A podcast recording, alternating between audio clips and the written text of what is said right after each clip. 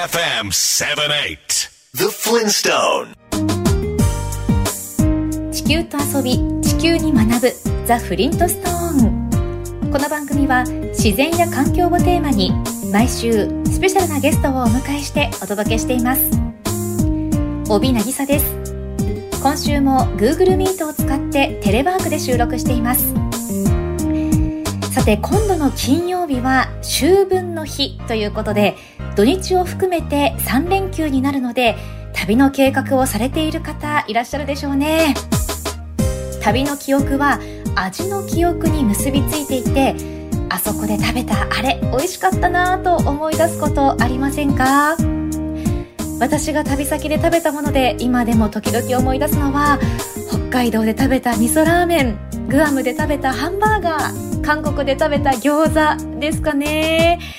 その時の情景や出来事とともに思い出しますよね。日本国内にも美味しいものはたくさんありますが世界を旅すると今まで食べたことのない食に出会えるまさに旅の醍醐味かもしれませんね。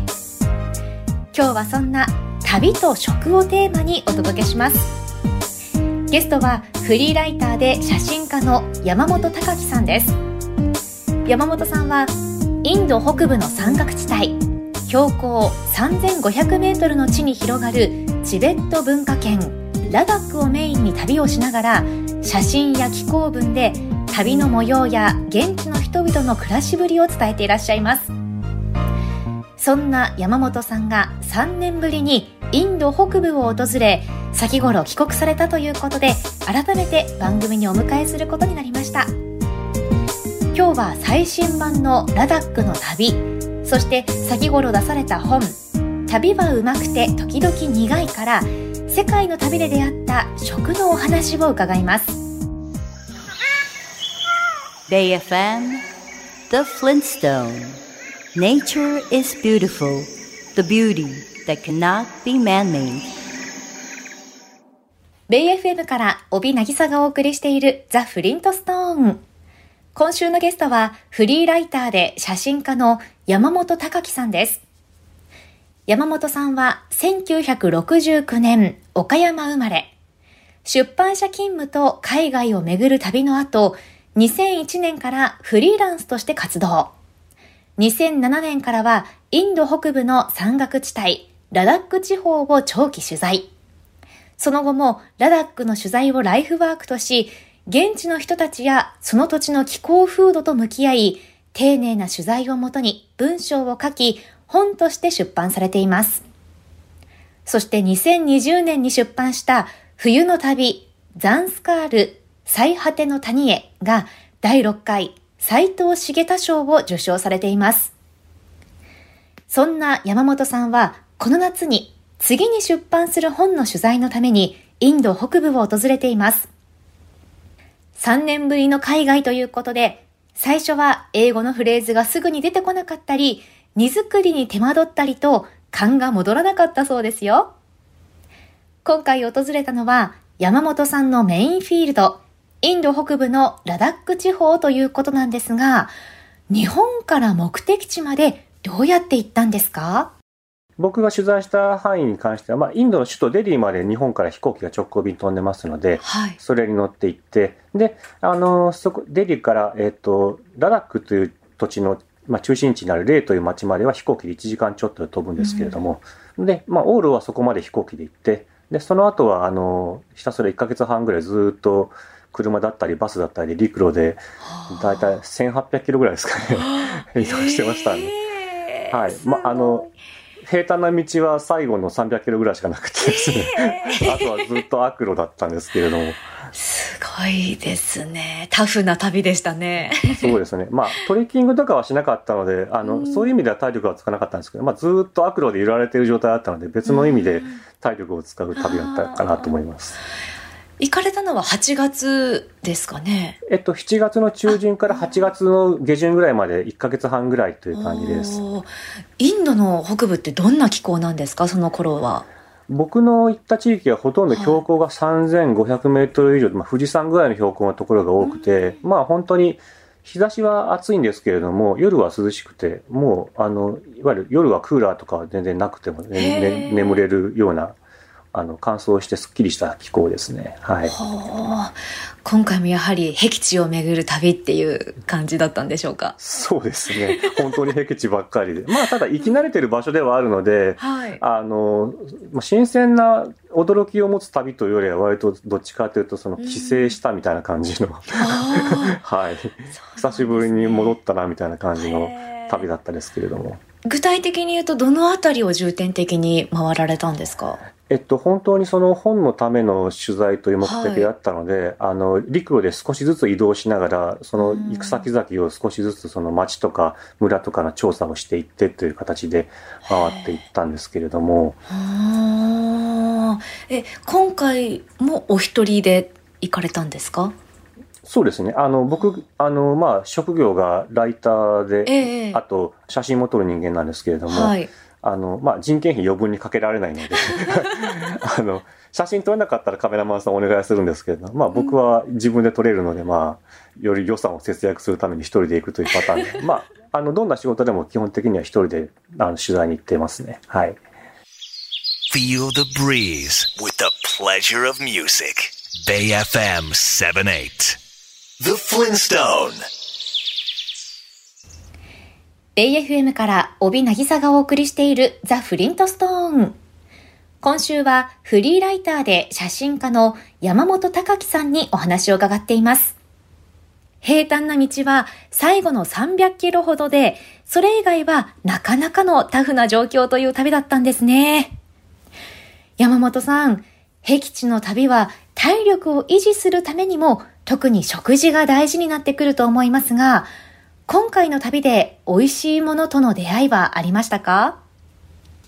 まあ、回ってる中でスピティという、まあ、チベット文化圏の、まあ、標高4000メートルぐらいのところにある村、デムルという村に行ったんですけれども、はい。まあ、そこにあの、もう10年以上前から友達のい実家があってですね、彼の家に泊めてもらったんですが、へえっと、昔も食べさせてもらったんですけれども、あの、その村は、あの、たくさん牛とかを飼っていて、で、新鮮なミルクで、あの、ヨーグルトとかバターとかチーズとか作るんですけれども、そこで食べた、朝ごはんにパンにつけて食べたバターと、あとヨーグルトがですね、あもうすっごいフレッシュでですね、ー。もう忘れられない衝撃の味で、えー。はい。本当に美味しいんですよ。もう、標高4000メートルの青い草しか食べてない牛から取った牛乳で作ったバターとヨーグルトなので、もうマジックなしのほんとすっきりとした味で、うわー、はいいいですね。10年ぶりぐらいに食べさせてもらって、あの、かやっぱり感動しましたね。いいですね。そのお友達のお家でずっと泊まられてたわけですか今回そのうの旅は。ちに泊まっていたら本当にもう3日間ぐらいだったんですけれどあも、たまたま彼と連絡が取れて、うん行っていいって言ったら、ちょうど今町まで車で来てるから乗っけてってあげるよって言って乗っけてってもらったんですけど、本当にそういうフランクな感じで旅されてるわけですね、山本さんは。あ割と行く先々で知り合いの、まあ、馴染みの宿のお家に泊めてもらったりとか、えっと、友達が車出してあげるよっつって言って乗っけてってもらったりとか、えその友達のやってる宿に泊めてもらったりとか、えー。あそのパターンがすごい多いですね。ー今回の旅で印象的な出来事ってありました？えっと、まあ、その友達の家に泊めてもらった時に、スピティのデムルという村で、はい。で、あの、その、泊めてもらってる最中に、その村で、まあ、夏の終わりに収穫祭をやるんですけれども、うん。あの、その儀式に立ち会わせてもらったのがすごく印象的で、はい。あんまり詳しくちょっと話せないんですけれども、あまはいあのはい。まだマル秘の部分があるんですけれども、あの、すごくいい体験をさせてもらって、いい写写真も撮らせてもらったので、えーそれもたまたま呼んでもらって、たまたまその場に行き合わせて、で、たまたま天気が良くってっていうパターンだったので、あの、本当に運が良かったなと思うんですけれども。はあじゃあ次回の本を楽しみにしてますあね。ぜひぜひありがとうございます。今回の旅を通してインドやラダックの方々に対する何かこう思いとかに変化はありましたか？いやーどうなんですかね。あの、久しぶり、3年ぶりにぐらいに行ったので、みんな感動の再会をしてくれると思ったんですけど、うん全然普通で。何も、何も、何にもなかったです。あ、あ、また来たの？みたいな感じで、当たり前のように扱われてですね、全然なかったですね。ある意味いいですね。こう、家族のような感じで。全く何にも親戚に久しぶりに会ったぐらいの感じです。Your emotion on Bay FM 78. The Flintstone. ベイ FM から帯渚がお送りしているザ・フリントストーン。今週はフリーライターで写真家の山本隆樹さんにお話を伺っています。フレッシュなヨーグルトとバター、気になりますね。忘れられない衝撃の味とおっしゃっていましたから、本当に美味しいんでしょうね。食べてみたいです。そんな山本さんが先頃、旅はうまくて時々苦いという本を出されました。はい、あの、私も読ませていただいたんですけれども。ありがとうございます。人は旅に出るとそのうちのかなりの時間を食べるという行為のために費やすと書かれていましたけれども、本当にそれぞれの国で出会った食とともに様々な思い出が綴られていて、すごくこう情景をイメージしながら一緒に旅している気分になれました。ありがとうございます。今回この食っていうものを切り口にした本を出そうと思ったのはどうしてなんですか？あの、まあ、もともと僕30年ぐらい前からあっちこっち旅を繰り返してきていて、はい、で、まあ、そのたんびにまめにあの日記とかも書いていたので、あのノートは全部手元にあるんですね。で、あの、そういう旅の話とかをいつか振り返って書く機会があればいいなと思ってたんですけれども、まあ、すごく雑多な記憶の集積だったので、何をどうまとめていいのかみたいなところで、まあ考えてる部分はあったんですけれども、ある時、あ、食、食べたことの味の記憶っていうのは、あの、意外とその時経験した旅の記憶と結びついてよく覚えているなと。やっぱりその味覚って結構五感のほぼ全部を使って感じるものなので、あの、それやって自分の記憶にやっぱり深く、あの、結びついた状態で保存されてるんじゃないかなと思って、で、そうしてあの味の記憶というのはまあ手がかりに記憶を振り返っていくと、あの、たくさん思い出されることがあって、で、まあそういうのをまとめていくとどうなるんだろうっていうふうなことを思いついて、まあ書き始めたのが今回の本のきっかけですね。はい、確かに旅先での食事ってただ空腹を満たすためだけじゃない何かがありますよね。そうですね。まああの成功する時もあればあまりうまくいかないこともあったりとか そうです、ね、ちょちょっとこんなはずじゃなかったものが出てきたりとかしますよね。はい、それも思い出になりますもんね。そうですよね。よく覚えてたりとか、はい、あとすごくそのなんかトラブルにあって困ってる時とかに食べたものとかってすごくよく覚えてるじゃないですか。うん、確かにそうですね、うん、逆にそういう時になんか誰かに助けてもらった時になんか食べさせてもらったものとかもすごくよく覚えているし、やっぱりそういうものってすごくずっと思い続けていくと思うんですよね。やっぱそういうのをちょっと手がかりに本、文章を書いてみたらどうだろうっていうふうに思ったのが、まあ、この本の、まあ、スタートラインだったというところです。山本さんの新しい本、旅はうまくて時々苦いに載っている世界の旅で出会った思い出の食べ物については番組の後半にお届けします。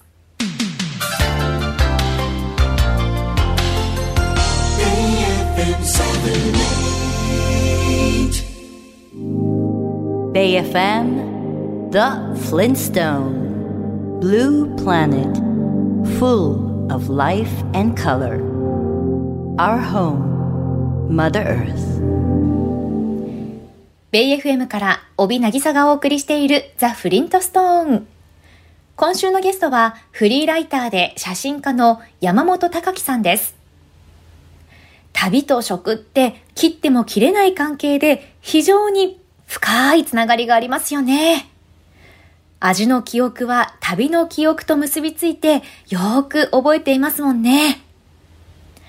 山本さんは先頃世界の旅で出会った食をテーマにした本、旅はうまくて時々苦いを出されています。山本さん、この本に載っているエピソードからいくつかお聞きしますね。スーパーで一番安いパンとベルリンの壁という記事がありましたが、これはどんなお話なんですか？これはまあ、その一つ、二つ前の話から始まるんですけれども、えー、あの、中国旅した後に、その同じ最初の海外旅行の時に、あの、北京からモスクワまでシベリア鉄道に乗ったんですね。で、その時にたまたま同じコンパートメントになった、あの、ドイツ人の若者がいて、僕とほぼ同い年ぐらいの子で、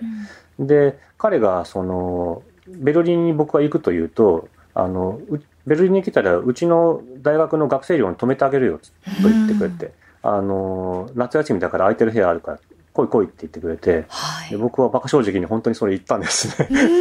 住所を頼り出かけて行って、で、あの、彼のところに1週間ぐらい泊めてもらって、居候させてもらった時の話を書いたんですけれども、まあ今考えるとすごい、すごいなと、むちゃ、むちゃ、むちゃやってるなと思うんですけれども。あの、まあ、その時に彼の学生、住んでた学生寮のすぐ近くにスーパーマーケットがあって、はい、で、彼に案内してもらって、で、まあ、毎朝朝ごはんの食べるパンとか、あの、間に挟むハムとかをそこで買ってたんですけれども、彼が一番安いパンが一番うまいぞって言ってくれて、まあ確かに一番美味しかったですね。あの、ドイツなのでパンがとても美味しくて、しかもいろんな種類のパンがスーパーに山積みになっていて、あの、店の中にパンの焼いたての香りがふわっと漂ってるんですけれども、で、その中で一番安いパンを、あの、3つ4つ買ってきて、で、持って帰って半分に切って、うん、あの、サワークリームを塗ったり、ハムを挟んだりみたいな形で食べてたっていうのを思い出して。いいですよね。はい。そういう話はやっぱりよく覚えてるんですよね。あの、あの時パン食べたパンうまかったなみたいな感じで。なんか似たような匂いとか嗅ぐと、あ、あの時のあれみたいな感じで思い出したりとか、はい、そういうことありますよね。そうですね。記憶が蘇ってきますよね。あと、えっ、ー、と、スノーキャップ、カプチーノと勉強の日々という、こちらはインドのお話でしたけれども。そうですね。あの、はい、今年の夏も行ったラダックという場所での、えー、話なんですけれども、はい、僕は2007年から1年半ぐらい足掛け、時間かけて、あの、ラダックで長期取材をしていた時期があって、うん、まあ、それは、そのラダックについて本を書こうというふうに思い立ったからなんですけれども、うんうん、まあ、そのためには、その現地の言葉を学ばなければということで。ラダック語ですよね。はいチベット語の方言で、チベット語とも少し発音が違うんですけれども、まあ、あの、とにかく、あの、学ぶしかないと、ちょっとでも現地の人に近づきたいなと思って、やっぱり現地語を喋れると現地の人のあの心のハードルも下がるので、なんとかしてそういう技術を身につけたいと思って、まあ、時間だけはあったので、あの、取材に行かない時、街にいる時にはずっと勉強してたんですけれども、その時の、まあ、よく通ってたお店のあの、まあ、当時はまだ、その、まともなコーヒーを出してくれる店が、その、例という街にはあんまりなくて、うん、あの、貴重なカフェインを摂取しながら 勉強してた時期っていうのを、まあ、思い出しながら書いた文章ですね。はい。砂漠に降る恵みの雨のような存在っていうふうにね、ね。本にも書かれてましたけど、はい、お店の名前がデザートレインカフェという、あの名前だったんですね。もう今はちょっと閉店してしまったんですけれども、はい、あの本当にあの頃あのお店の中であの涼しい風に吹かれながらあのカプチーノを飲みながら勉強してた日々っていうのは今でもよく覚えています。確かに食べ物の香りというのもその思い出とともに蘇ってきますよね。山本さん流の美味しいご飯の探し方として行った先でブラブラしながら地元の人たちが集まっているお店に入って、おじさんたちが食べているものを注文するそうです。他にも宿のおかみさんが作ってくれるおうちご飯的なものがいいとのことでした。つまり土地の人が食べているものが一番美味しいということなんですね。山本さん、今まで旅先で食べたもので強烈に印象に残っているお料理はありますか？そうですね。あの、まあ、また、ラダックの食べたものなんですけれども、はい、あの、トレッキングに行ってる時に、あの、食べさせてもらった、あの、トゥクパって言って、あの、まあ、水豚とかほうとうみたいな感じで、小麦粉を練ったものを、あの、汁で煮込んだ料理ってなんですけれども、それにですね、あの、ガイドしてくれた男の人が、今日はヤクの干し肉があるぞって言ってくれて、ヤクっていうのは毛長牛という、あの、えー、ヒマラヤの高地で住んでいる毛の長いヤク、あの、牛なんですけれども、はい、その牛の肉が美味しいんですけれども、まあ、さらにそれを干し肉にしているものがあって、でそれをあのトゥクパにして煮込むと素晴らしい旨味のあれが出て、お肉自体もあのほろほろに美味しくてあのそれはすごく美味しかったですね。干し肉はすごくあの、ラダック人でも、あの、ちょっとその、高知に行って、遊牧民と交渉して、もしあったら買ってきてくれって言われるぐらい あの、レアなものらしくって、あの、それはとても美味しくいただいた記憶があります。Catch your motion on Bay FM 78 The Flintstone ベイ FM から帯渚がお送りしているザ・フリントストーン。今週はフリーライターで写真家の山本隆樹さんにお話を伺っています。ヤクの干し肉、ラダックの人でもあまり手に入らないレアな食材なんですね。ほろほろのお肉、興味深いです。都会で暮らしていると食材は買ってくるものでお腹が空けば食べるものはすぐ手に入ります。でも山本さんが取材に行く僻地ではそうはいきませんよね。そうですね。まず、あの、大地を耕して種をまくところから始めますからね。そうですよね。はい。やっぱり、もう現地では食材はもう育てるもの、収穫するものっていう感じなんですか？えっと、全部が全部もちろんそうではなくて、えー、やっぱり近代化に伴って、あの、外部から輸入しているものだったりとかってもたくさんあるんですけれども、うん、まあ、でもやっぱり伝統的な料理であったり、まあ、そもそもその生活を支えている基盤になっている部分っていうのは、まあ、農業だったり、牧畜だったりしている部分も未だにたくさんあるので、うん、あの、その辺はすごく大事にしているというか、まあ、すごく生活に根ざしている部分、あの、生きるために働いてるっていう感じの、部分がすごく多いと思います。まさにですよね。本当に食べることと生きることっていうのが直結してるんだろうなっていう印象があるんですけれども、うん。うん、実際いかがですか？感じられることやっぱ旅に出るとそういう食べることと生きることの結びつきみたいなものがすごく解像感が上がった感じで感じられる部分があると思うんですよ。うん。あの、路頭へ迷ったら困るじゃないですか。泊まる、泊まる宿が見つからなかったり、うんうん、なんか、どっかでご飯食べようと思ったら全部お店閉まってたりとか、なんかストライキかなんかでとか、そういうこと時々あるんですけど、実際に。あそういう時に本当にどうしようと思った時に、たまたまそういう時に、あの、ご飯を見つけられたりとかすると、ああ、食べるものがあってよかったなってしみじみ思いますし、うんうん、なんかお腹を壊して辛い時に誰か優しい人がお粥とか作ってくれたりとかすると、やっぱそれもしみじみ美味しかったりしますよね。なんかそういう時にやっぱりありがたみを感じる部分があるので、やっぱり旅っていうのはそういう僕たちが生きている当たり前の部分をすごくあの分かりやすく示してくれる効能があるのかなというふうに思いますね。山本さんは旅をされていてどんな瞬間に幸せを感じますか？ああどうですかね、まあ、人によっていっぱいあると思うんですけれども、はい、まあ、今回に関してもあの自分が想像もしてなかった時に結構とてつもないギフトをもらえる時があって、うん、まああまり詳しく話せないんですけれども あの今までの旅でもやっぱりあのそういう割と本当に奇跡なんじゃないか思うと思うような瞬間みたいなのを立ち会えることがあったりとかするんですけれども、まあ、それは狙って体験できるものでは絶対ないと思うんですけれども、あのずっとあの現地のことを見守り続けていると何か時々そういうご褒美がもらえる時があるのかなと思う時があって、うん、そういうまあ自分がいただいたものとかっていうのを、まあ僕は物書きであったり写真家であったりするので、あの、一人でも多くの人に、まあ本という形で伝えていけたらなというふうに思っています。Feel the breeze with the pleasure of music. Bay FM 78. The Flintstone.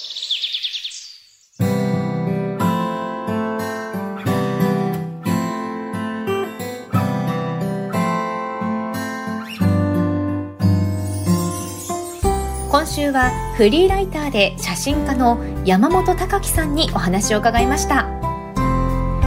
食べることと生きること。この結びつきは旅に出ると余計に感じることですよね。旅に出ることでいつもの食事が当たり前じゃないということに気づかされますし毎回新たな発見がありますよね。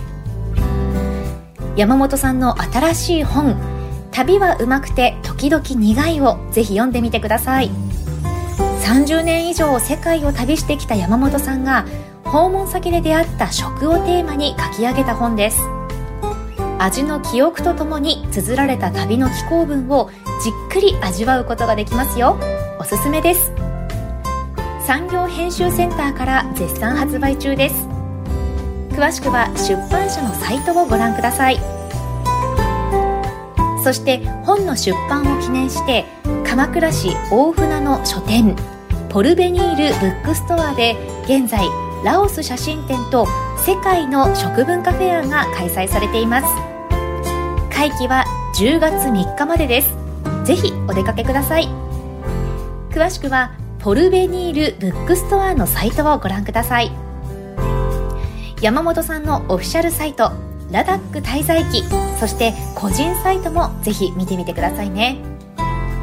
いずれもこの番組のホームページにリンクを貼っておきます。この番組はホームページも充実していますよ。今日のインタビューの書き起こしや情報そして写真も掲載しています。ぜひ読むザ・フリントストーンもお楽しみください。来週は中部大学准教授でサボテン博士の堀部貴則さんをお迎えしサボテンにはなぜトゲがあるのか